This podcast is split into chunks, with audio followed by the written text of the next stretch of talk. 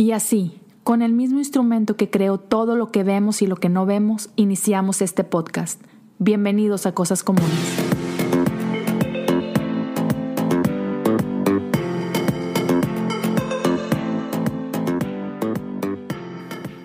Bienvenidos a un episodio más de Cosas Comunes. El día de hoy tengo conmigo desde Argentina este Matías Aurich. Brother, estoy bien emocionado que estés conmigo.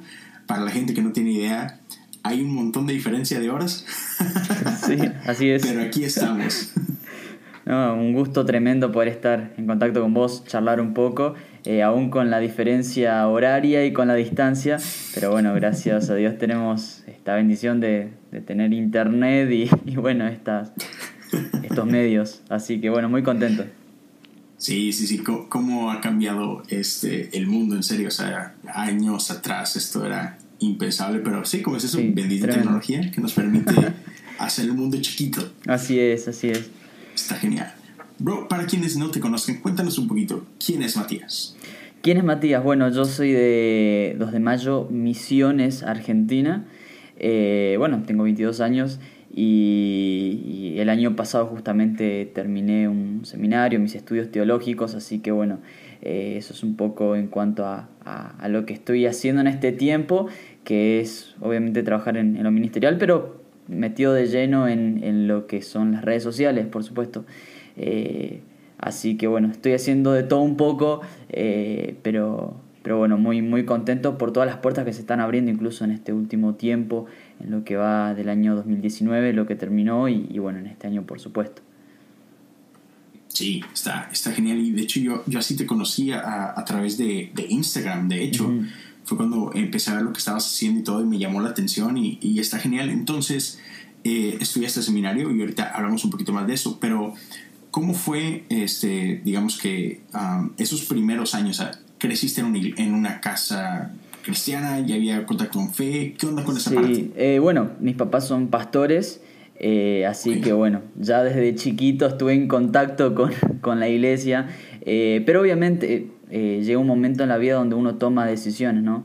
y uno, donde uno se da cuenta de que, de que, bueno, ya no puede vivir la fe de los padres, sino que uno tiene que empezar a, a buscar. De hecho, entré a, a tener crisis existenciales, dudas, preguntas. Eh, creo que todos en algún momento entramos en esos momentos. Que bueno, se dio obviamente en la adolescencia, en ese, en ese tiempo bisagra de la vida, ¿no?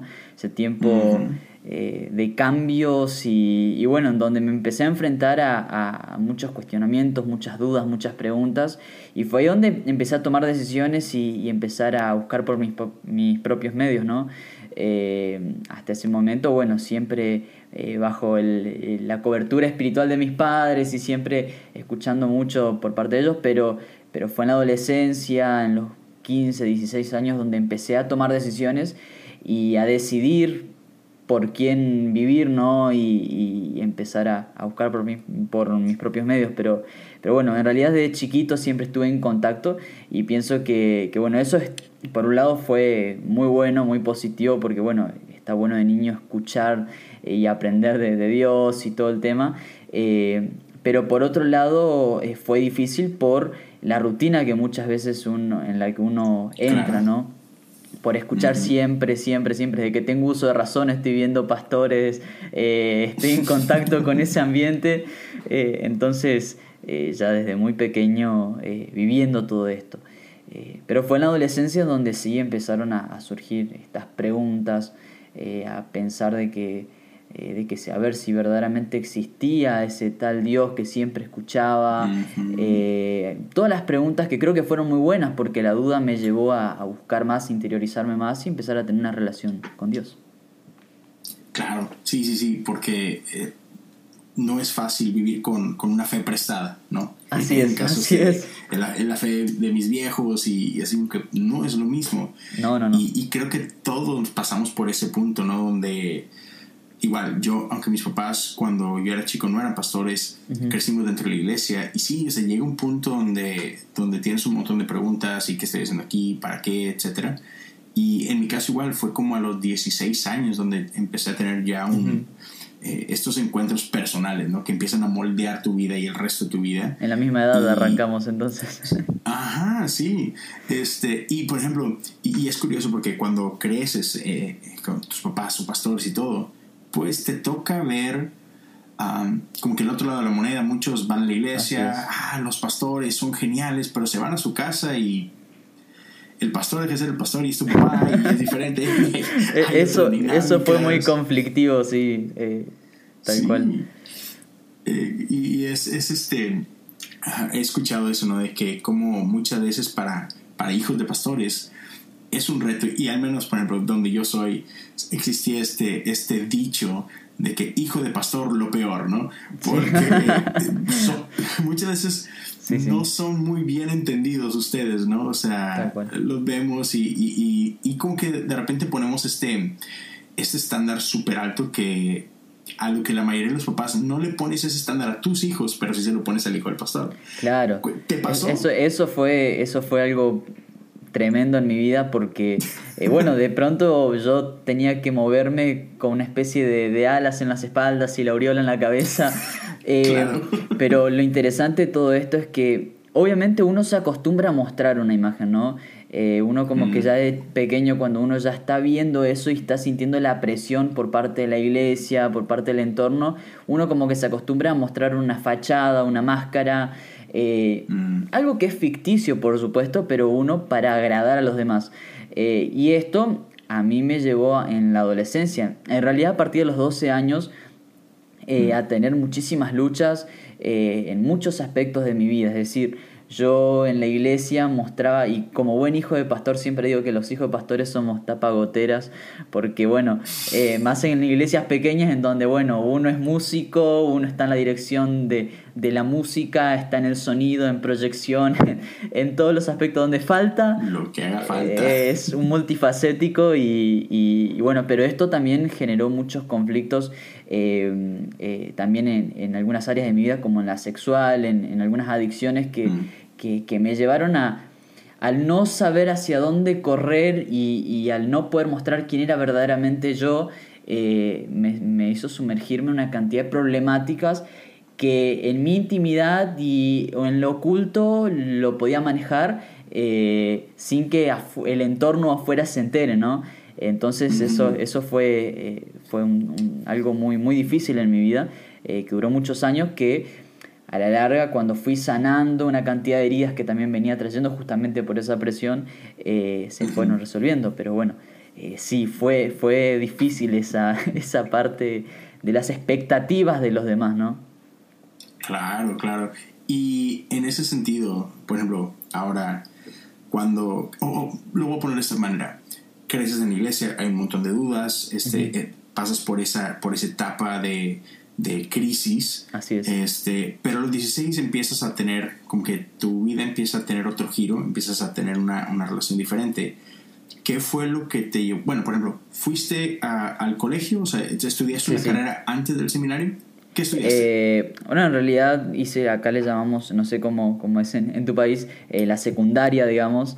Eh, es el ciclo primario y después el ciclo secundario. Y después, directamente después de la secundaria, fui al seminario, o sea, directamente.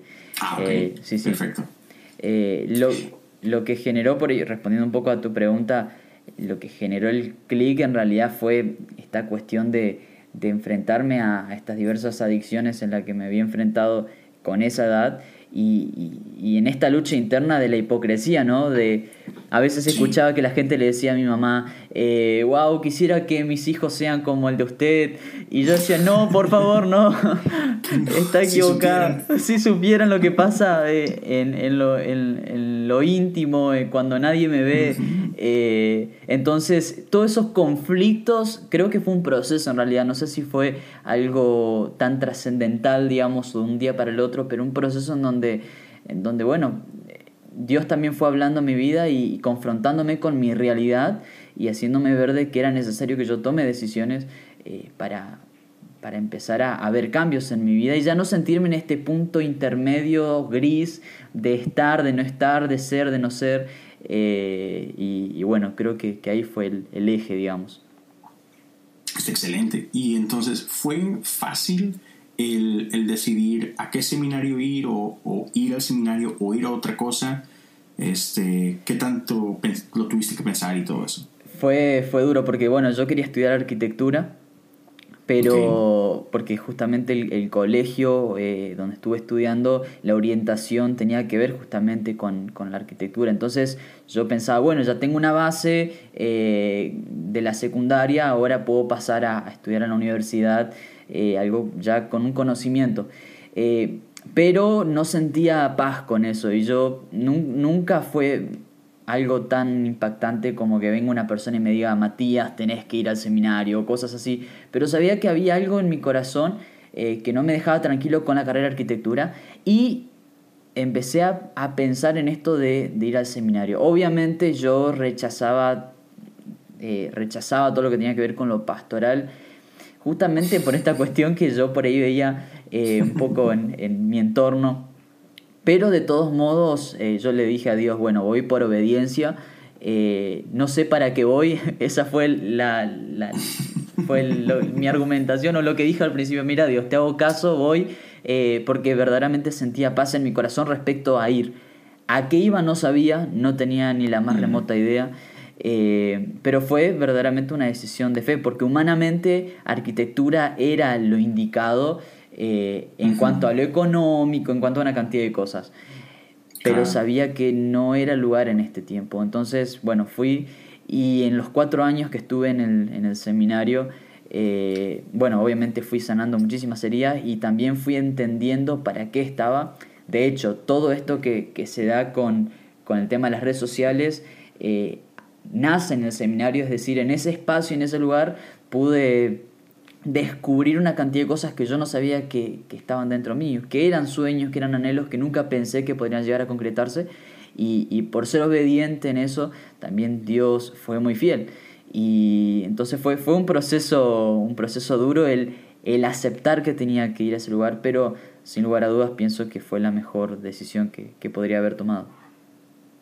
Está genial. Y cuéntame un poquito más de eso. O sea, dices, estando ahí fue que descubrí este, no sé si este llamado o simplemente esta herramienta que fue redes sociales.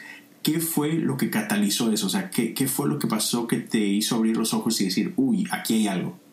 Eh, bueno, siempre tuve, siempre tuve el, el, anhelo o el deseo de, de, de, poder estar en las redes sociales y, y trabajar en, en, estos espacios. Yo a veces miraba a influencers famosos y, y soñaba con eso, era como un, un deseo muy grande, pero eh, pero bueno, lo veía como algo muy lejano porque bueno, obviamente uno si va a subir contenido en las redes sociales tiene que ser algo que, que pueda llegar a, la gente, que de alguna manera sea quizás algo innovador.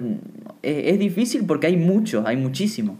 Exacto, hay eh, muchísimo. Entonces yo, mi problema era que no me animaba a, subir nada porque decía, bueno, nunca voy a poder llegar a, a las personas, nunca lo voy a poder cumplir. Y un amigo eh, me decía, no, pero tienes que, que meterle, probá, fíjate, eh, es cuestión de experimentarlo, tirate a la pileta, a la piscina y, ahí te darás cuenta si, si eso no es. Eh, no perdés nada con, con, intentarlo. Lo probé, subí un, un, video corto de reflexivo en, en las historias en Instagram y, y vi que tuvo mucha repercusión. Entonces, bueno, pensé, bueno, voy a subirlo ya eh, a Instagram eh, TV o, empezar a, subirlo y vi que empezaba a tener mucha repercusión y fue ahí donde se me abrió la cabeza un nuevo mundo eh, que no conocía, pero a este amigo que, fue el que me impulsó lo conocí gracias a, estar en el seminario. Por eso digo que, que, una cosa tiene que ver con la otra, porque obviamente si, si no hubiese ido a ese instituto iba a ser imposible conocer a estas personas. Y, y, no solamente con las redes sociales, sino que también con, con esto que tiene que ver con la predicación, con, con el ser conferencista, eh, compartir talleres. Son una cantidad de cosas que yo la descubrí eh, en ese espacio, que quizás estudiando otra carrera no lo hubiese descubierto o lo hubiese descubierto mucho más tarde. Eh, por eso fueron, fueron una cantidad de, de, hechos que fueron desencadenando un efecto dominó, pienso, ¿no? donde una cosa dio a la otra y de esta manera, bueno, estamos hoy donde estamos y, y, bueno, fue, fue interesante. Y está, por ejemplo, hay un chorro de gente que, que igual que tú, o sea, crece en la iglesia o, o, de repente llegan a la iglesia y, son esposas de este otro mundo y les gusta y sienten un llamado, pero hay, hay un montón de gente que tiene este miedo o, esta duda de, de prepararse, ¿no? O sea, por ejemplo, en tu caso fuiste al seminario, este, pero hay gente que... he escuchado como que varias posturas. Una gente que no sabe si es para ir, ah, bueno, no sé, este, no sé si eso es para mí o no. otra gente que incluso que dice, ah, yo no necesito el seminario, este, tengo una Biblia, Dios me puede hablar, o este, la práctica es el maestro, etc. Entonces, háblanos un poquito. ¿Qué tipo de herramientas has aprendido en el seminario que es tú, hey, si estás interesado en, servir en algún área en tu iglesia, es una buena opción. O sea, ¿qué cosas uh, podrías decir? Mira, el seminario me ha dado todas estas herramientas o, eh, te invito a que lo consideres por esto, esto y esto. Eh, pienso, en, pienso que, todos los cristianos en algún momento eh, deberían pasar, independientemente de la modalidad o, el formato, pero capacitarse creo que es algo muy importante y más que nada en estos tiempos que estamos viviendo en donde si bien uno puede obviamente llevar su relación con Dios con su Biblia y leyendo, pero está bueno interiorizar una cantidad de temas y en lo personal a mí me abrió la cabeza de una manera increíble. Es más, me hizo amar eh, el, leer la Biblia, el, interiorizar en cosas profundas, en, los diferentes contextos históricos, el entender los originales, la profundidad, la cantidad de cosas que hay solamente en un versículo que uno por ahí en, la ignorancia uno lo lee y no se da cuenta porque no, obviamente no lo sabe, pero cuando uno empieza a estudiar y, a profundizar uno se da cuenta de que, de que hay tan, tanto, tanto eh, de Dios en eso y, de la manera que Dios nos quiere hablar es tan profunda. Eh, además, creo que, que debemos buscar tener el carácter de Cristo y, la mente de Cristo y para lograr eso eh, lo logramos obviamente conociendo más de Él, esa es la forma. Entonces eh, pienso que para quien esté con este interés de capacitarse, que lo haga, independientemente de lo que vaya a ejercer después, si va a ejercer alguna profesión eh, o incluso si va a continuar con, algo en lo ministerial, pero creo que el capacitarse y el, profundizar en, las escrituras, en, leer más, creo que es muy necesario. Nos abre la cabeza y más que nada, como yo te decía, en estos tiempos en donde, donde es necesario que los cristianos... Eh, estemos conscientes de, en quién creemos y, estemos capacitados, no solamente por una cuestión de, pararnos en la sociedad, sino que esto también fortalece nuestra fe. Eh, creo que es muy necesario. Por eso, eh, más allá del llamado y todo eso, creo que es necesario, es una, eh, una necesidad como cristianos el, el aprender más, el capacitarnos y no quedarnos solamente con lo que escuchamos un domingo eh, en el culto, no solamente conformarnos con eso, sino querer ir en más, porque eso también nos hace crecer muchísimo espiritualmente y nos, nos hace pararnos de una manera diferente en la sociedad. Creo que es algo muy importante y más que nada en estos tiempos. Sí, me encanta que hoy en día hay un montón de como opciones este, o sea, sí, hay, hay seminarios formales, hay institutos, hay este, incluso en línea hay un montón de opciones. Hay este, hay escuelas de liderazgo, o sea, hay un chorro. Para todos los gustos y, sí, y ministerios. también para como que para todas las este, necesidades de tiempo, por ejemplo, hay chicos que, hey, ¿sabes qué? Yo sí estoy yendo, no sé, a estudiar arquitectura, ingeniería, eso, lo otro, no tengo todo el tiempo, pero oye, pero tengo ciertos fines de semana. y, hay institutos que se pueden acomodar con ganas a todas esas cosas. Tranquilamente. Y, por ejemplo, este, hay una persona, y tú, tú que estás en Argentina, un argentino que admiro muchísimo, Lucas Leis. Uh, sí. Ah, tú, tú, tú, ves a ese tipo y dices tú, ah, no es justo. no es justo. O sea, es así. Lo, hace, lo, hace, ver tan sencillo y el, de repente como que el tipo de revelaciones que tiene y todo esto, ah, ¿de dónde saca tanta cosa este tipo? Y, pero te das cuenta todo lo que ha estudiado, o sea, es increíble. Es un tipo que está sediento, siempre sediento de aprender. Y no solo de aprender, sino que pues le encanta también esa parte de capacitar a otros, ¿no? Entonces, parte de las opciones, ¿no? O sea, eh, tiene este S25 y tantas cosas más. Y, pero, pero eso es lo que me llama la atención, o sea, lo que él tiene, cómo lo comunica y todo, no es solamente porque, ah, el tipo es simpático, ah, el tipo es este... No. Sabe de qué habla. Brutal. sí, sí, sí, sí, sí. Tiene una preparación brutal que, por lo mismo, le ha dado un lenguaje diferente para comunicar lo que sabe y, y este y, sí de interpretar todas estas cosas diferentes que tú mencionabas como los contextos históricos sociales políticos etcétera etcétera y que enriquece todo lo que lee todo lo que aprende. Y, y, sí eh, pienso que nos ayuda muchísimo a, a, tampoco sacar de contexto lo que leemos porque también ese es un error que, que a veces cometemos en eh, entonces el, profundizar y el entender todas estas cosas y justamente como decías, Lucas Leis, uno de los referentes, eh, a mi parecer, eh, más puntuales en este tiempo y, y, también con el conocimiento que tiene, las nuevas estrategias que también va trayendo y, no quedarnos en el pasado con lo mismo de siempre, con las mismas formas, sino que ir actualizándonos, estar a la vanguardia ¿no? de las necesidades también que se tiene como sociedad porque bueno, la iglesia tiene que ir en, búsqueda de, suplir esas necesidades, entonces eh, creo que es algo muy, muy interesante y muy necesario.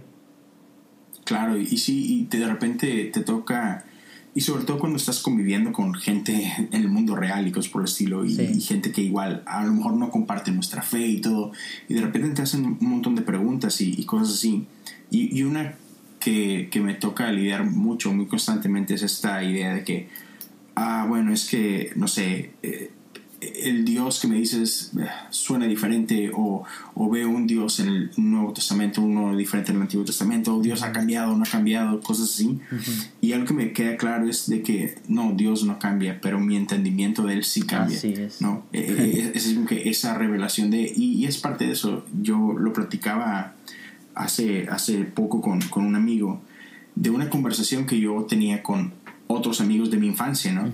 Y platicábamos de ciertos temas de, de iglesia y así, y, y, yo escuchaba sus argumentos, lo que me decían, y es, estoy escuchándote hablando y, tratando de no, como que no falta el respeto a nadie, pero me estás hablando de lo que nuestra maestra de kinder nos enseñó. o sea, y, y, pero es como que ya de ahí te quedaste en los mismos conceptos, te quedaste en las mismas historias y no profundizaste más. ¿no? Entonces te quedaste con ese entendimiento de Dios de cuando tenías cinco años, seis años. Y nos quedamos con la historia de David y este Goliat y, la misma. Ah, sí, sí, sí. Y, y entonces, y, y, por ejemplo, las, las hermanas, los voluntarios en la iglesia son, son, son geniales y, tienen mucho que dar, pero hablando de, de, mi edad, cuando, cuando yo era un niño, o sea, las maestras que yo tenía en eh, en esa edad, así como que eran increíbles voluntarios, pero quizás no es como que sabían muchísimo de Biblia, claro. sino, que no había, no había, más, ¿no? Entonces es importante conforme vamos creciendo, no nada más crecer en edad, sino madurar junto con eso, ¿no? Y, crecer y profundizar y, y, este, o sea, claro que en la Biblia tenemos todo lo que necesitamos, pero pero también ha habido gente brillante que, que ha profundizado, que ha escrito cosas y que necesitamos leer más allá, no para reemplazar la Biblia, no para olvidarnos de la Biblia, sino para poder entender mejor la Biblia. Claro, y que Dios ha utilizado a esas personas. Y algo que, creo muy interesante en todo esto es que cuando uno escucha a una persona que tiene mucho conocimiento, que ha leído mucho, que ha estudiado mucho, que entiende muchas cuestiones, eh, que e, es, es apasionante yo he tenido varios profesores de teología con doctorados y cosas así, y cuando empiezan a hablarte, a hablarte, por ejemplo, de temas como los atributos de Dios o cosas que... O, o, versículos que uno por ahí los pasa por encima, pero ellos profundizan de una manera que te transmite esa pasión y uno dice, wow, quiero eso también, quiero tener ese conocimiento. Eh, eh, creo que es con, el conocimiento y el saber es, contagioso, eh, contagia mucho. Y, que dices, ¿todo, ¿todo, eso estaba en ese versículo? sí, es como...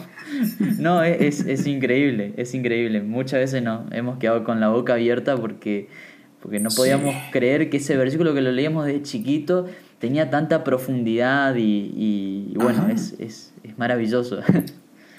sí, sí. Tengo un amigo chileno, uh, pero es, estuvo un tiempo en, en, México enseñando, ahora está en Estados Unidos, César Soto. Y es un tipo igual, brillante y uh, en, cada conversación eh, te, te, enseña cosas que te dices tú, espérame, déjame sacar mi libreta, todo, eso, todo eso está ahí. Te dejan exacto poner un pendrive en su cerebro y, y, copiarte la información, buscarla de alguna manera.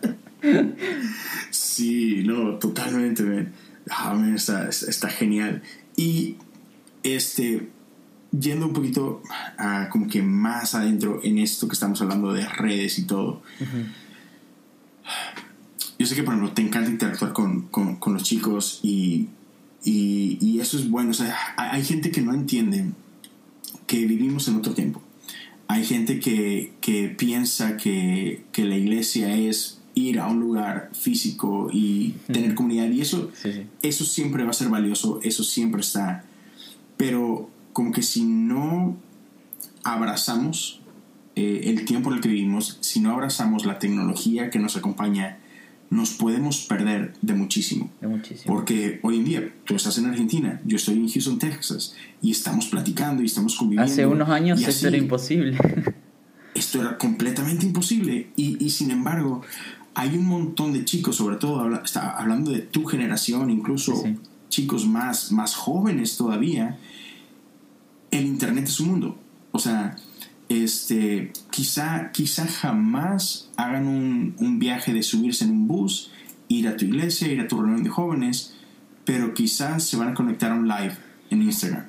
Así es. Y, y, a veces eso no lo entendemos, sobre todo nosotros los que estamos un poco más, más viejos, de repente no, nos es complicado abrazar estas cosas, pero he tenido estas conversaciones con amigos de que ah, ¿por qué estás tanto en, Instagram? ¿Por qué estás tanto aquí? ¿Por qué le pones tanta atención a esto? Y que, no, la gente que está ahí contigo, es como que, bro, es que no tienes idea del tipo de comunidad que se hace si lo sabes aprovechar, ¿no?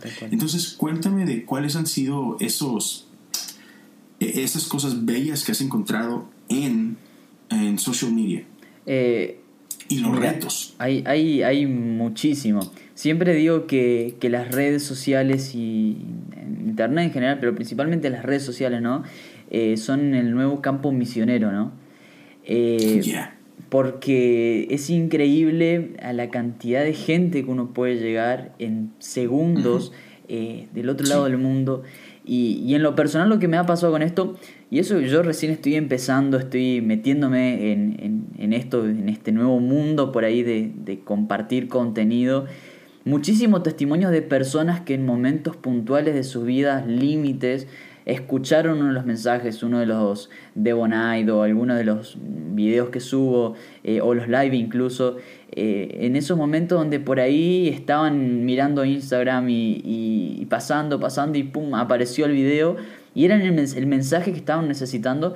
Y lo increíble de todo esto es que no hace distinción entre denominación, eh, o ese tipo de cuestiones, trasciende esas barreras, trasciende todo tipo de, de, barreras y eh, es más, creo que, que termina creando puentes eh, y unidad, por supuesto.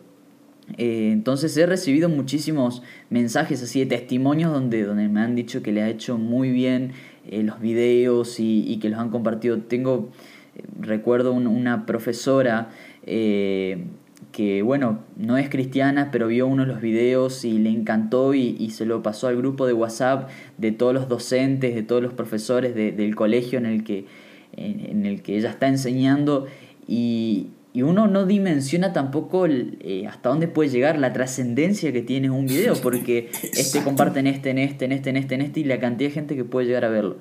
De la misma manera, he recibido muchas críticas, por supuesto, eh, siempre vienen de los dos lados, ¿no? Y lo interesante es que la mayoría de las críticas han sido de cristianos, pero, pero bueno, ese, ese es otro tema aparte, ¿no? Eh, cuando, bueno, a veces no se logra comprender o entender y, y, bueno, pero mi objetivo obviamente es poder llegar a personas cristianas y no cristianas y creo que, que es algo que está llegando mucho. Eh, y tenemos que, que, estar al tanto de esto y tenemos que empezar a, a invertir en esto porque eh, no puede ser de que siempre vayamos un paso más atrás. Eh, y es algo que nos va dejando muy atrás y estamos perdiendo terreno cada vez más y hay una cantidad de nuevas ideologías y cosas que se están instaurando y presionando. Entonces el dar un mensaje diferente eh, también desde la sinceridad, también desde la honestidad y, compartiendo y abriendo el corazón con las demás personas, compartiendo un mensaje diferente y de esperanza, creo que puede marcar mucho. Y, algo que me ha pasado puntualmente es, por ahí a veces yo subo eh, videos a la madrugada, eh, a las altas horas de la madrugada, en donde sé que hay personas que quizás no pueden dormir de noche, que están en pozos depresivos, eh, con ataques quizás ansiedad o diferentes cosas que los están perturbando y, y es muy difícil que uno vaya a la casa, le toque la puerta y le diga, bueno, acá le traigo un folleto, eh, un tratado y le quiero hablar de Cristo. Eh, pero uno con las redes sociales puede entrar a la casa de la persona con el permiso de la persona, en el horario que uno quiere. Entonces, es, es, maravilloso. Creo que hay que aprovecharlo sin perder lo otro, por supuesto, que es necesario el, pasar en persona, en comunidad, eh, el cara a cara, no perder eso, pero tampoco quedarnos atrás con, esta parte, ¿no? Exacto, sí, sí, sí. Eh, eh, que esta parte de que no es una cosa o la otra, o sea, son las dos, ¿no? Son las dos, son herramientas. Y, y, me encanta que una de las cosas que, que yo he notado muchísimo eh, a través de, redes sociales es que hay mucha vulnerabilidad. Eh, eh, es, curioso, pero la gente, quizá por lo mismo, porque, porque no te tiene enfrente, siente más confianza y puede abrirse y, tocar temas que, que jamás se atreverían a decírtelo en persona. O que jamás se lo dirían a su pastor de jóvenes pero se atreven a decírtelo a ti. Sí, eso es increíble. Y es más, me he enfrentado, me han contado cosas muy fuertes que yo decía, no, pará, eh, espera un poco. Eh, esto tenés que hablarlo con otra persona que esté enfrente de vos. Y, y, ellos me decían, no sé por qué siento la confianza de contarte, nunca se lo he contado a nadie. Y, y, pienso que cuando la gente abre su corazón de esa manera, nos está entregando un tesoro muy grande, que es su corazón, que es su alma, es algo muy sensible. Y, yo valoro mucho cuando esas personas, sin conocerme, me, me confían en esas cosas, ¿no? Y el poder quizás darle una palabra de esperanza. Yo no tengo toda la solución, ¿no? No, no tengo la fórmula de la Coca-Cola en el desierto, pero, eh, pero sí darle una palabra de esperanza, decir, hay, hay algo diferente y, y, bueno, no está todo perdido y bueno, eh, el, simple, el simple hecho de escuchar, porque creo que la gente en realidad sabe qué tiene que hacer con lo que le pasa. El tema es que necesitamos ser escuchados. Hay una necesidad muy grande de ser escuchados en este mundo tan hiperactivo y, eh, tan rápido. Eh, se ha perdido mucho la, escucha activa y creo que eso también es un, un elemento muy importante que tenemos que utilizarlo en este tiempo. Sí, claro, y, y este muchas veces es como que el primer paso, ¿no? O sea, a través de las redes sociales todos se abren de una forma que otra vez no se abrirían en persona y, no termina ahí, sino que te da la oportunidad a ti de una, este, escucharlos, como, como bien decías, que eso es, es bien necesario y, parece que vivimos en un mundo que cada vez escucha menos, Así es. Este, porque estamos cada vez más ocupados y todo eso, pero una vez que lo haces y lo escuchas y, y se atreven, sobre todo esa parte donde cuando cuando ellos toman ese paso y se atreven a platicar a alguien, aunque sea por redes sociales, aunque sea un extraño, después puede provocar los siguientes pasos, ¿no? De, hey, mira, genial, qué bueno que te abriste conmigo, pero mira, podrías ir con tal persona, oye, ¿tienes alguna iglesia? ¿Vas a un pastor? Te animo. Y, y entonces, como ya lo hicieron, ya es más fácil dar ese segundo Superar la barrera de la vergüenza. Sí, sí, porque es, ah, digo, te pasó a ti, ¿no? Te pasó a ti eh, antes de tus 15 y 16 lidiando con un montón de cosas y tú, es que como hijo de pastor, yo no puedo decirle esto a alguien. Es terrible, es, es y eso te, te, pone en un estado de soledad que es... Sí, sí. Híjole, es, es, sí, es, es, aplastante, ¿no? Algo... Y entonces, dime.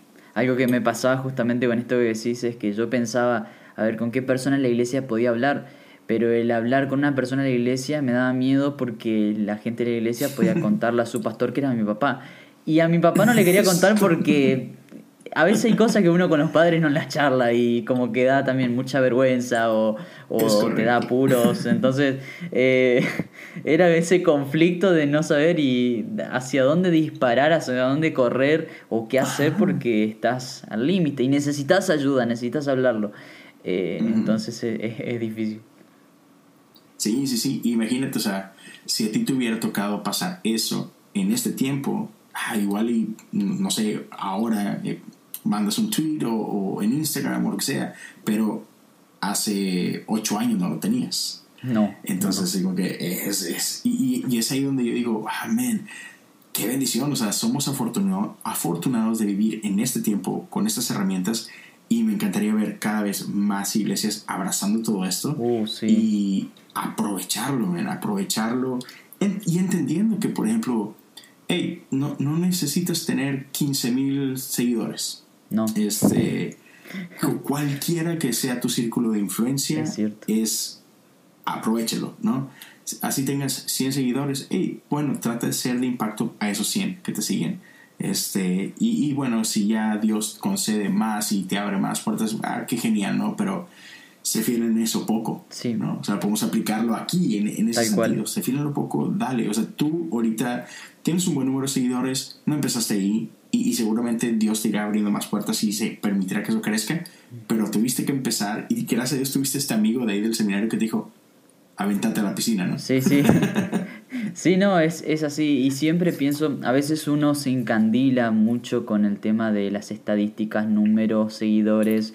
Eh, claro, porque uno empieza a ver que empieza a crecer de alguna manera, pero eh, a veces es difícil mantener el equilibrio y, y seguir entendiendo de que lo importante, aunque el video llegue a una sola persona y esa una sola persona sea impactada, ya valió la pena.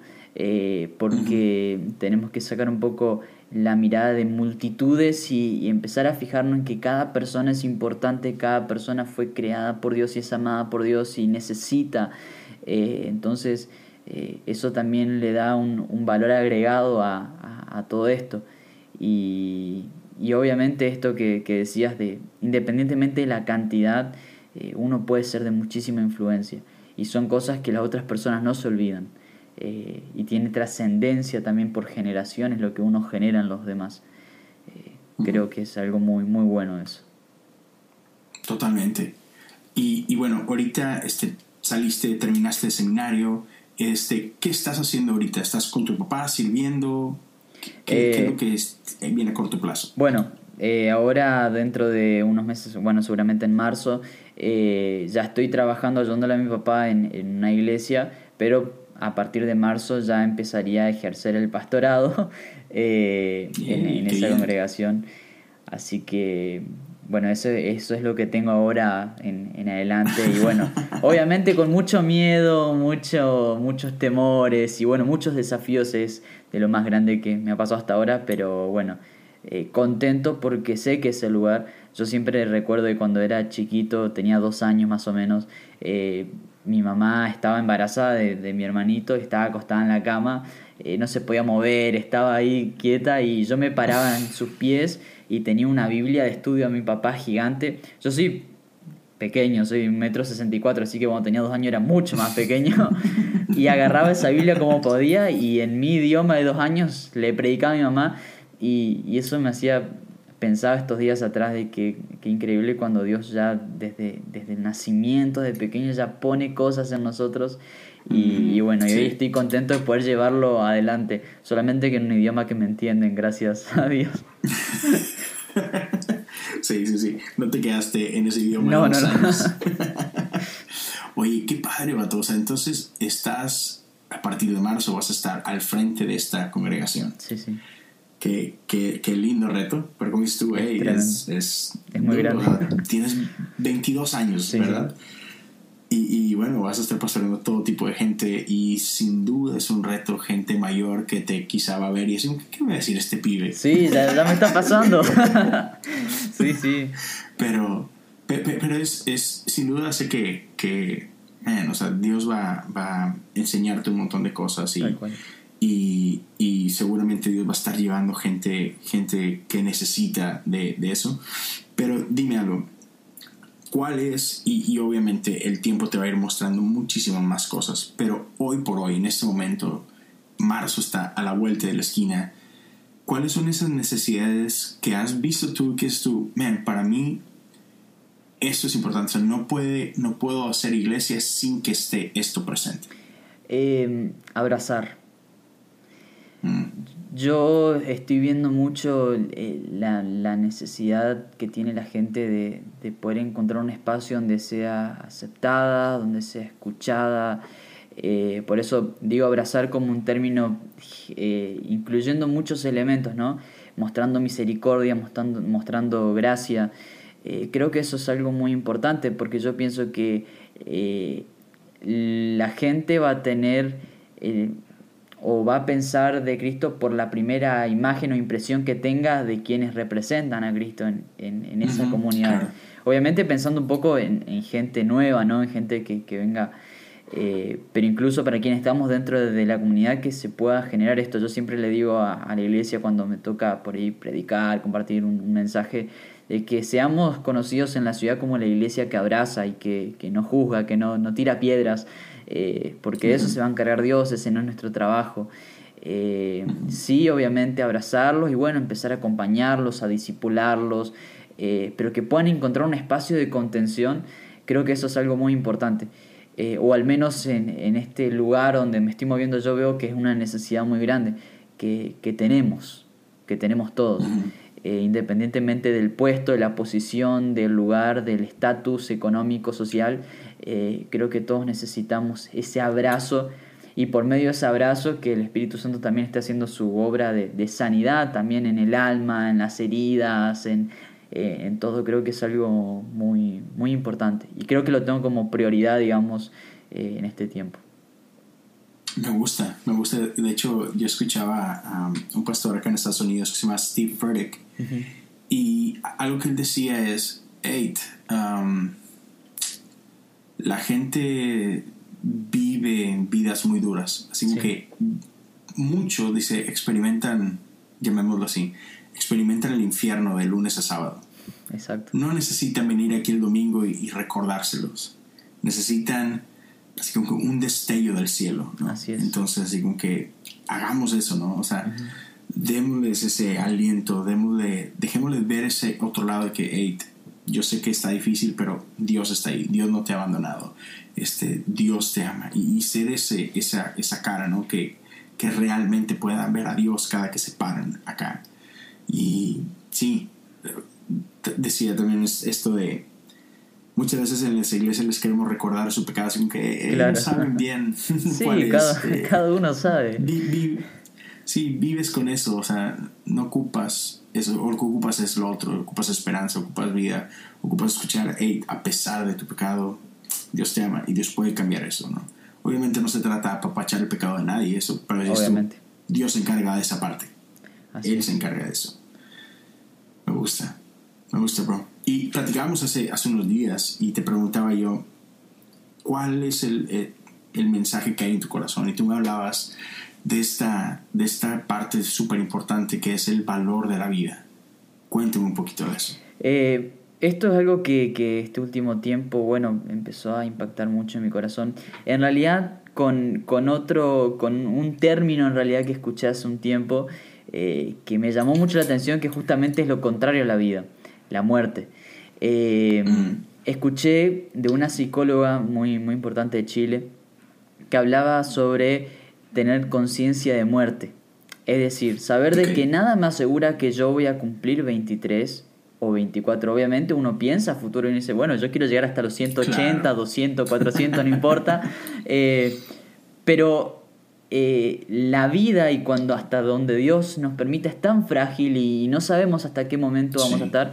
Ahora la pregunta que yo me hacía era, eh, si Dios hoy viene a buscarme, me dice Matías, tenés tres minutos, quiero llevarte eh, me siento preparado, siento que he hecho todo lo que tenía a mi alcance para marcar, para dejar huellas, eh, para marcar un antes y un después en al menos una persona.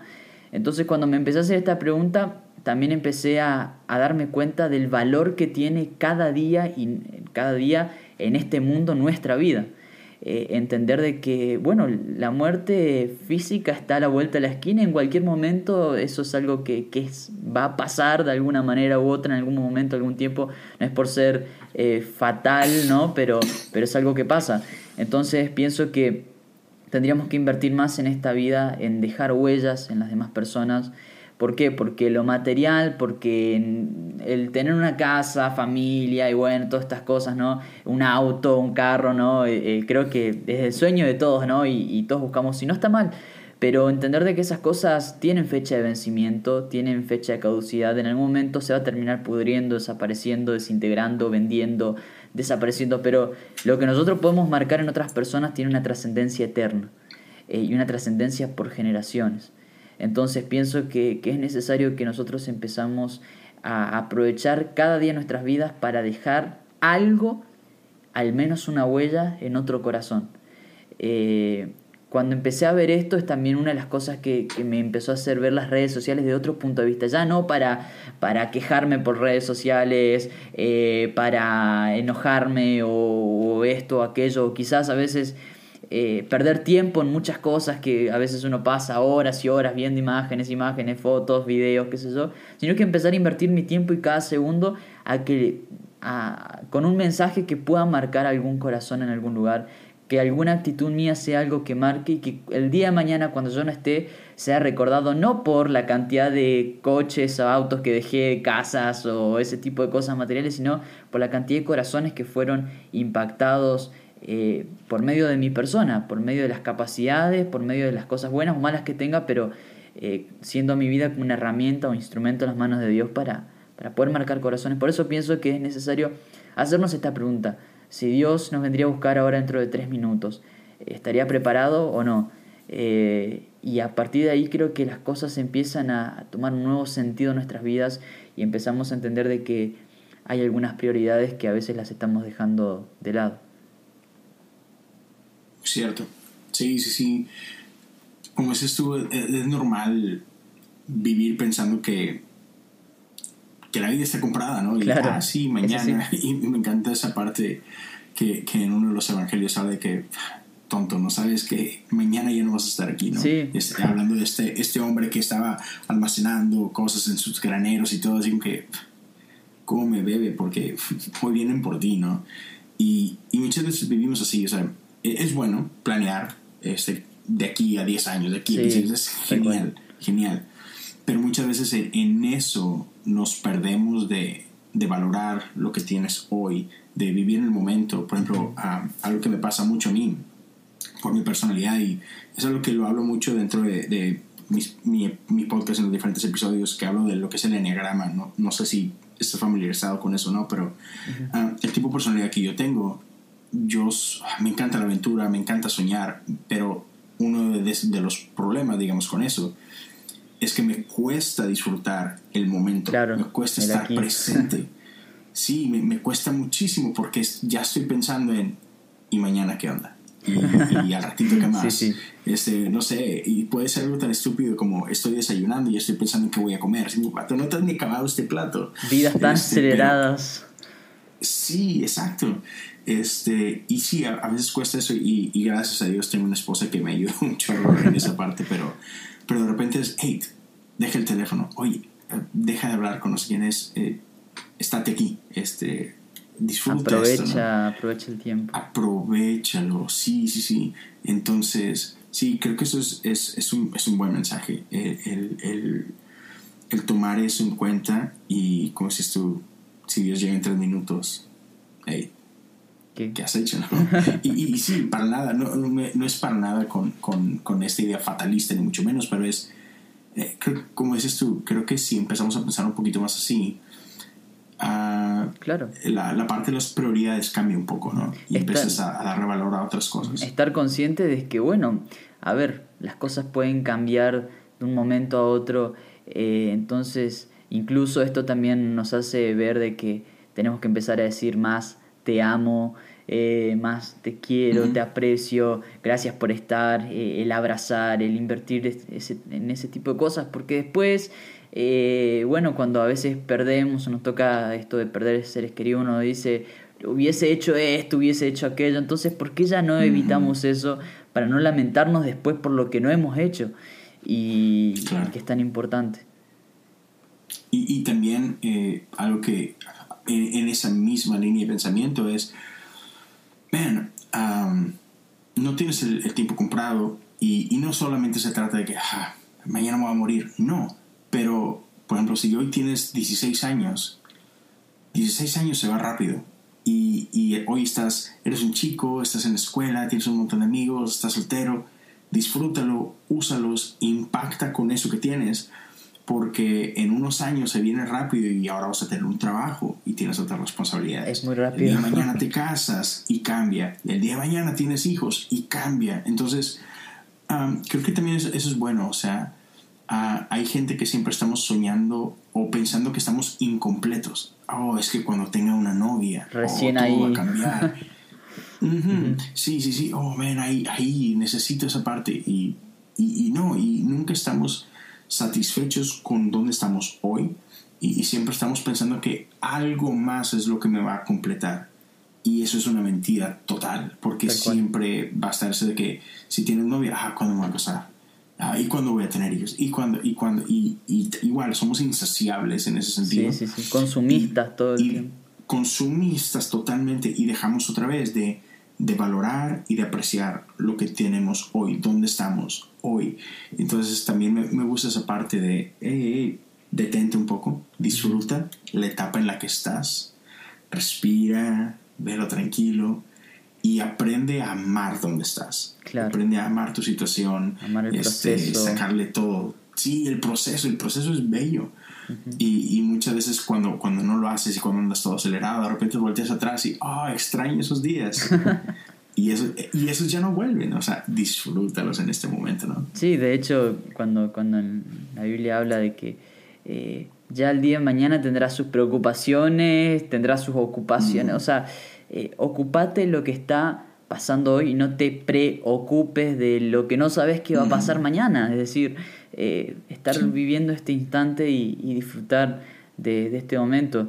Eh, y, de hecho, el hecho de que estemos grabando ¿no? todo esto, digo, güey, qué bueno, ¿no? Y, de poder disfrutar de cada instante porque, porque es maravilloso el poder interactuar con otras personas, el poder charlar, el poder compartir experiencias, creo que es muy enriquecedor y, y el empezar a ver la vida de ese, de ese punto también nos quita ansiedad eh, ansiedad, lo que va a pasar, nos quita muchas mochilas, mucho peso, eh, a disfrutar, eh, nos permite disfrutar ¿no? de, lo que estamos viviendo.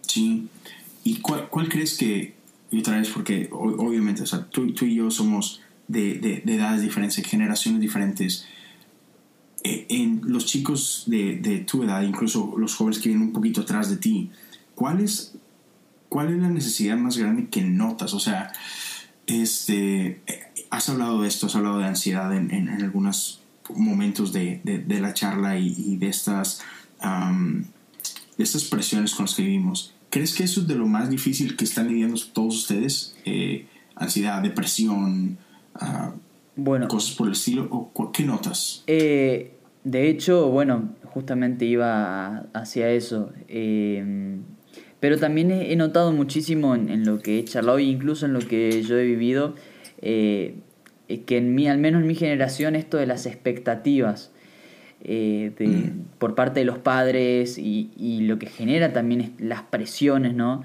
Eh, las, presiones sociales y, todo esto como trae también como consecuencia el estrés y, después entrar en pozos depresivos y de ansiedad, eh, todo este tipo de, cosas las he visto muchísimo, de hecho yo las he vivido de alguna manera también. Y, es como un común denominador cada vez que hablo con, con personas más o menos de mi generación o de mi edad, eh, de alguna manera u otra se han visto enfrentados a esto, eh, luchado con esto o, o están luchando con esto. Eh, también, también esta cuestión de, no saber qué, va a pasar, el miedo a la muerte, toda esta cantidad de cosas que, pienso que es muy generacional. Eh, que hoy en día por ahí yo veo que, en otras generaciones por ahí era, era diferente, pero pienso que como problemática el tema de, las presiones eh, las expectativas de los demás y todas estas cosas eh, han generado y han traído muchísimo este tipo de, de problemáticas como, como la depresión, como estos ataques de pánico. Eh, muchos, muchos chicos y chicas me han escrito por ahí, he hablado en algunos videos sobre la ansiedad, sobre ataque de pánico, diferentes temas, y me han escrito muchísimos y coincidentemente de, de mi edad. Eh, porque bueno, siempre trato de hablar en los videos de lo que me está pasando a mí. Eh, no, no me gusta ser sincero en cuanto a lo que me está pasando para que vean también de que también estamos luchando constantemente con cosas y, y por eso muchos de los temas que hablo son cosas que me pasan a mí. Entonces veo que hay mucha empatía por parte de, de chicos de mi misma edad eh, viviendo y pasando lo mismo. Sí, sí, sí, sí, tiene mucho, muchísimo sentido y, y de repente pensamos que, que somos muy diferentes, eh, hablando generacionalmente y así, pero la realidad es que, amén, algo que noto es, no somos tan diferentes, o sea, no, no, importa tu edad, todos tenemos inseguridades. Este, no importa tu edad, no importa eh, el estado en el que estás en la vida, casado, soltero, con hijos, sin hijos, todos tenemos miedos este, todos cargamos esa ansiedad porque, o sea, realmente nadie sabemos qué tiene mañana y, todos tenemos diferentes presiones, cada uno en nuestro, este, otra vez, cada uno en nuestra etapa y quizás se vean diferentes, pero en la raíz es lo mismo. Entonces, e, esa parte también me, me al menos me ha me ha ayudado, eh, hablando en cuanto a, a, las experiencias que me ha tocado tener a mí, igual que, que, tú como lo mencionas, donde un montón de gente de todos tipos de edades también te conectan y te, y te hablan de ese tipo de cosas, de, de, ansiedades, de miedos, de, de, inseguridades de todo tipo. Y, y todo empieza con, con tú siendo vulnerable. Y, creo que una, una de las, o quizá pudiéramos decirlo, que uno de los peligros más grandes que yo veo en la iglesia es esta falta de vulnerabilidad. Y, y también siento que es algo que, que, gracias a Dios esto nos lo permite un poco. Pero muchas veces no nos atrevemos a ser honestos porque, uy, no, ¿qué van a decir? porque tenemos esta idea como que ser cristiano es ser perfecto, es ser un santo, como si tú, y, tú desde chiquito tengo que vivir con esta máscara porque es pues, el hijo del pastor y no inventes y, y eso es lo que nos daña. Eso es lo que nos aísla, el, el pensar que tenemos que ser perfectos o, o el pensar que tenemos que ser de cierta forma. Y si tan solo te animas a ser honesto y decir, hey chicos, amigos, la verdad es que esto es como me siento. Y si tan solo lo dijéramos, un montón de más gente diría, yo también. Sí. Ah, no estoy solo. Y, eso, el animarte a, a, ser transparente, creo que es un... Creo que es una de las herramientas más importantes que necesitamos abrazar. A ser vulnerables. Hace, bueno, unas semanas publiqué un, un, un video donde hablaba que no era un semidios, eh, con, con, este concepto que, a veces se tiene, que uno tiene esa esa suerte de divinidad, ¿no? Eh, en donde yo en el video hablaba de que me cuesta orar, me cuesta leer la Biblia, hay veces que estoy en, sintonía con Dios y hay días que me cuesta muchísimo. Eh, y empecé a recibir una cantidad de mensajes de, de personas que me decían, hey, me pasa lo mismo, eh, pensé que era el único, o no pensé que te pasaba eso, pensé, o se sentían como en un nivel espiritual menor, ¿no? Eh, y yo decía, no, estamos en la misma, todos estamos... Eh, hay, hay, hay luchas que, que, que, nos afectan desde el predicador más famoso que vemos por YouTube hasta, hasta nosotros, o sea, cualquier ser humano, porque no somos semidioses y tenemos debilidades y, y, y el poder ser sinceros también quita presión a otras personas, porque hay personas que constantemente están pensando, ¿cómo puedo ser para llegar a ser como esa persona? Eh, y, y, a veces se torna algo inalcanzable, inalcanzable, pero resulta que no, simplemente éramos iguales, solamente que mostrábamos una fachada que era, eh, que era ficticia. Entonces, el ser sinceros, el ser honestos, el ser genuinos como somos sin demostrar otras cosas, eh, creo que también quita peso a los demás, genera un ambiente de empatía y de poder ayudarnos también entre todos y, y, bueno, creo que es algo muy, muy bueno, muy positivo. Sí, totalmente, bro. Oh, man. Ya, ya vamos a, a, ir, a ir como que cerrando. Déjame tener unas preguntas así como que sencillas. Dale. Tengo que preguntar esto. Obviamente te gusta el, el, fútbol. No. ¿Cuál es tu equipo? Tengo, tengo que ser totalmente sincero. No soy amante del fútbol, aunque sea argentino. No, no, no, no, no soy No. amante del fútbol. Soy de. ¿Seguro que eres argentino? Creo que sí. Al menos mi documento de identidad, pasaporte dice eso. Eh, pienso que sí. Eh, no, pero no, aunque sea raro, no, no el fútbol no es algo que, que amo. Eh, lo veo, me gusta ver a Argentina en los mundiales, ¿no? Ahí sí, pero Ah, sí, pintarme ahí sí. de blanco y celeste, pero bueno, más que eso, ¿no? Eh, como de, de equipo de fútbol, bueno, soy muy hincha o fan de, de un equipo que se llama Boca Juniors, acá de Argentina. Eso. Eh, así que ahí sí. Pero no sé ni quiénes son los jugadores, ni el director técnico. Eh, Ajá. soy. No soy practicante, digamos. Ajá, soy, sí, sí, sí. soy. soy de boca, pero no, no, no, no practicante, no. Así que bueno, si gana, si Sí. pierde, no, me, me es indiferente. Prefiero la música antes como hobby o cosas así, pero no. ¿Oh, ¿Cuál es tu género favorito? Eh, me gusta mucho el rock y el reggae. Eh, Ah. Sí, sí, sí, son medio polos, pero bueno, me, me encantan Sí, sí, sí, ambos. diferente, diferente. ¿Cuál, cuál es tu banda favorita? Mi banda favorita, eh, bueno, me encanta Rivers and Robots. Eh, bueno, Christafari, como Ajá. banda de reggae, digamos. Eh, Yalov hay, es otra banda de, de reggae que me gusta muchísimo. Eh, hay, hay varias. Eh, bueno, ahora no me acuerdo muy bien porque soy de escuchar muchísimo y diferentes y bueno. Sí, sí, sí. eh, pero sí, esas son de, la, de las que más me, me gustan. Entonces, rock y reggae. Sí. Chido. ¿Qué, ¿Qué es lo que te llamaba la atención de arquitectura? Amo el diseño. Pasa que siempre me gustó todo lo Mm. artístico. eh, me, bueno, siempre me gustó pintar eh, cuadros y la pintura siempre me gustó mucho. Y más que nada lo que era el diseño eh, de exteriores, el diseñar casas y Mm, cosas así. Cuando estábamos en la secundaria y, y diseñábamos, disfrutaba mucho eso. así que bueno, creo que eso, eh, la parte de artística, del diseño, de la creación, de la creatividad, todo eso me, me encanta. Eh, por eso también Los espacios y... Sí, sí, sí, sí. Eh, está bien, está bien. Ah, de- de- dentro de tus sueños, ah, si le pudieras poner orden o, o algo así, algo que, que, que pudieras vivir en los próximos cinco años, ¿cuáles son dos sueños? Y no necesariamente tienen que tener nada que ver con la iglesia, eh, en general, de, de vida. Cu- ¿Cuáles son dos sueños que dices tú, uh, me encantaría estas dos cosas? Eh, bueno, viajar, me encanta viajar, pero quiero, o sea, mi sueño es ser conferencista. Eh, Ok. Sí, me, me, me encanta el, el arte de, de, de- de lo que es la, podríamos decir, la homilética, ¿no?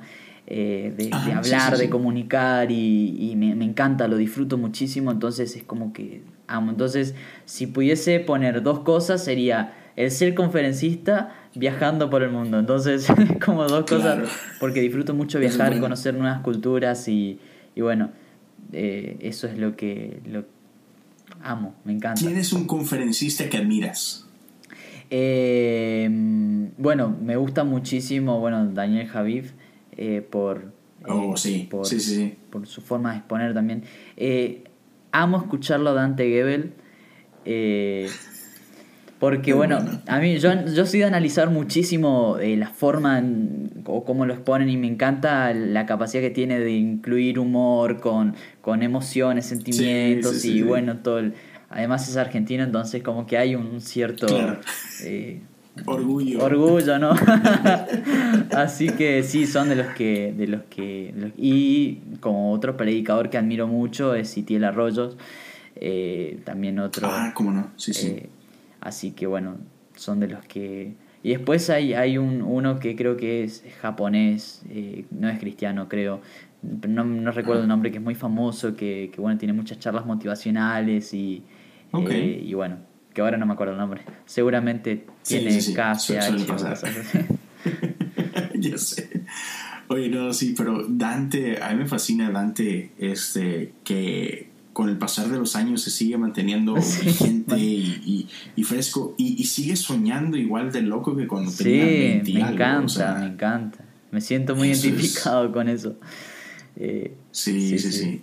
Y, me encanta que Dante y, Lucas son este, de la generación y, aunque tomaron caminos muy diferentes, este, los dos han impactado. Me encanta que actualicen, eh, siempre están a la vanguardia de lo que está pasando en la televisión, internet, en las generaciones. Eh, creo que eso es algo increíble, me encanta. Entonces, los tengo como referentes. me, me, da mucha risa Dante que, o sea, Dante sabe así como que, que, hay, que hay gente que, que se burla, que le dice, sabes que los cristianos casi no criticamos, pero me encanta cómo lo toma con un humor sí. Y, y, él solo se ríe de sí mismo y hace cosas así adrede. Es, es, increíble y es más, utiliza las críticas como publicidad, o sea, todo suma siempre a favor. Eh, creo que es genial. muy bien. ¿Qué, qué, qué, te gusta más? ¿La playa o la montaña? Montaña. Montaña, sí, sí, sin duda. Este. Ah, ¿Tu comida favorita? Eh, las pastas.